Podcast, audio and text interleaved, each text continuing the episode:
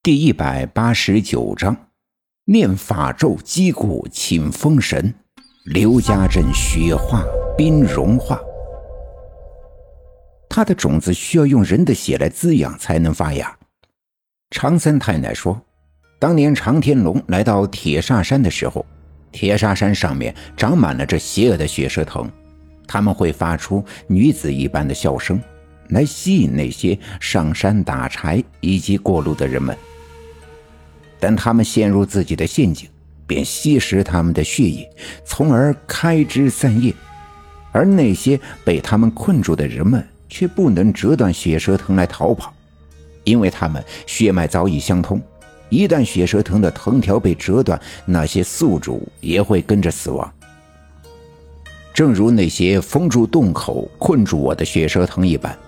假设硬将他们打破，那么我也会跟着死亡，因为他们的枝叶里流着的是我的血。正是那天晚上，我在东山小阴坡下的荒院子里，为了救那只被压在缸里的大蛇而撞破了头，吐了血。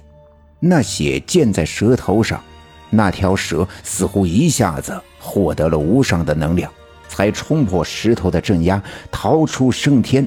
很快施展法术，搬来雷雨，对刘家镇进行报复。按说这条蛇便是常氏柳仙的掌门人常天龙，他是姜太公册封的二十八星宿之一，掌管着三界长仙。在常三太奶和常银花的心目中，他们的这位兄长常天龙是一个正直善良、做事谨慎、宽容大度的人。而且法力高强，勇猛无敌。当年曾帮助周武王兴兵伐纣，曾立下赫赫战功。他的一生早已被他的师傅长眉仙人安排妥当，成了上仙，列班天庭。可无论如何也想不通，他为什么要下界来强行把我困在这里？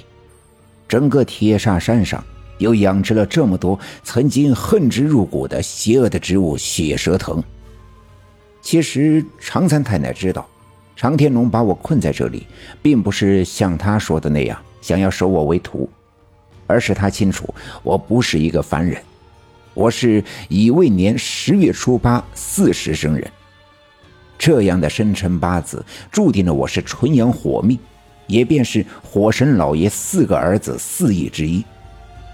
把我的血液对那些血蛇藤来说呀，是千年难得的滋养之物，所以他要把我留在这里，但我暂时不会有生命之忧。而眼前最要紧的，却是那长天龙已经施展法术，用一场雷雨将刘家镇冰封。就在刚才，他抓我来铁煞山的时候，也正是紧接着我奶奶跳大神请来常三太奶附体追赶来的时候。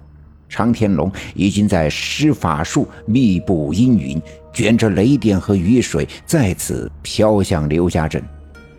第一场冰雨已经冻死了很多没来得及躲起来的牲畜和家禽，冻结了家家户户放在院子外面的柴火垛，人们已经无法烧火做饭，更无法生炉子取暖，整个刘家镇陷入了一片恐慌。人们纷纷躲在屋子里，裹上被子。但仍冻得瑟瑟发抖。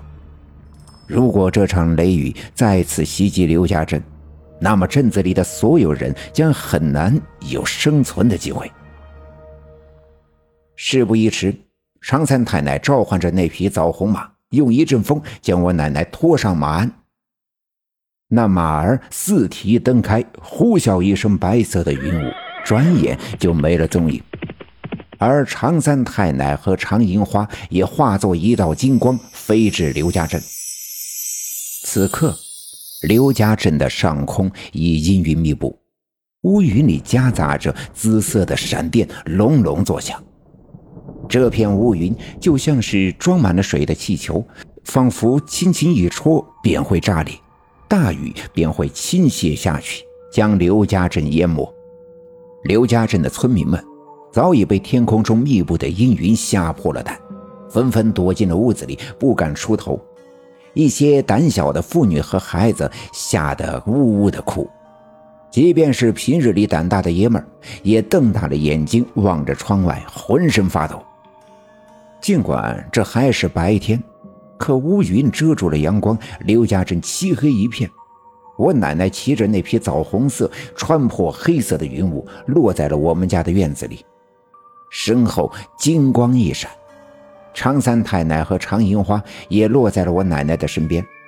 常三太太一挥手，我奶奶便从马鞍上飘落，摇摇晃晃的，像是一片秋天随风飘摆的叶子，轻易的就从我们家的玻璃窗穿过。屋子里，我奶奶的肉身仍旧骑着那个裹着金甲蛇皮的马鞍上，头歪向一旁，双目紧闭，眉头紧锁，已经昏迷了过去。我的爷爷、爸爸。和妈妈围在一旁，目不转睛地盯着我奶奶。他们屏住呼吸，大气儿都不敢喘。我奶奶的魂魄飘摇着落进了他的身体，于是他一激灵，慢慢地抬起头。我爸爸见我奶奶醒来，赶紧围过来，刚要伸手去搀扶，突然屋子里的蜡烛猛烈地跳动了几下，噗的一声灭了，屋子里陷入一片漆黑。所有人再次陷入紧张之中，他们不知道发生了什么，更不知道该怎么做。只听“呲啦”一声，火光一闪，我奶奶划了一根火柴。